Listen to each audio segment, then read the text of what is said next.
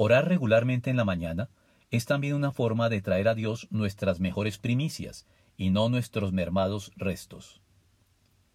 Las razones por las cuales la Biblia nos pide traer a Dios los primeros frutos de nuestro trabajo en nuestros diezmos y ofrendas son, por una parte,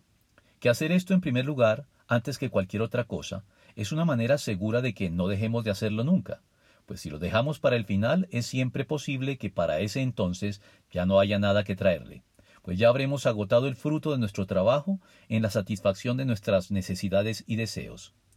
Y en segundo lugar, porque traerle lo primero no solo evita que agotemos para nuestro beneficio lo que le debemos a Él, sino que es también una forma de mostrar que Dios merece lo mejor de nosotros, como lo ilustra bien el contraste entre las ofrendas de Caín y Abel.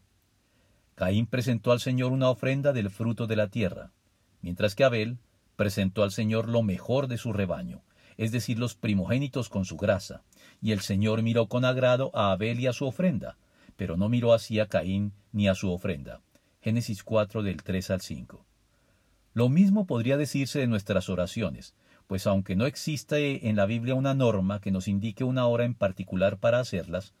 también es cierto que en ellas suelen privilegiarse las primeras horas del día para hacerlo. La oración requiere esfuerzo y concentración, por lo que no es aconsejable dejarla para las últimas horas de la jornada, en que nuestras fuerzas ya están mermadas y al límite, por lo que a ella también se le aplican las instrucciones dadas por Dios a Moisés. Lleva tus mejores primicias a la casa del Señor tu Dios. Éxodo 34, 26.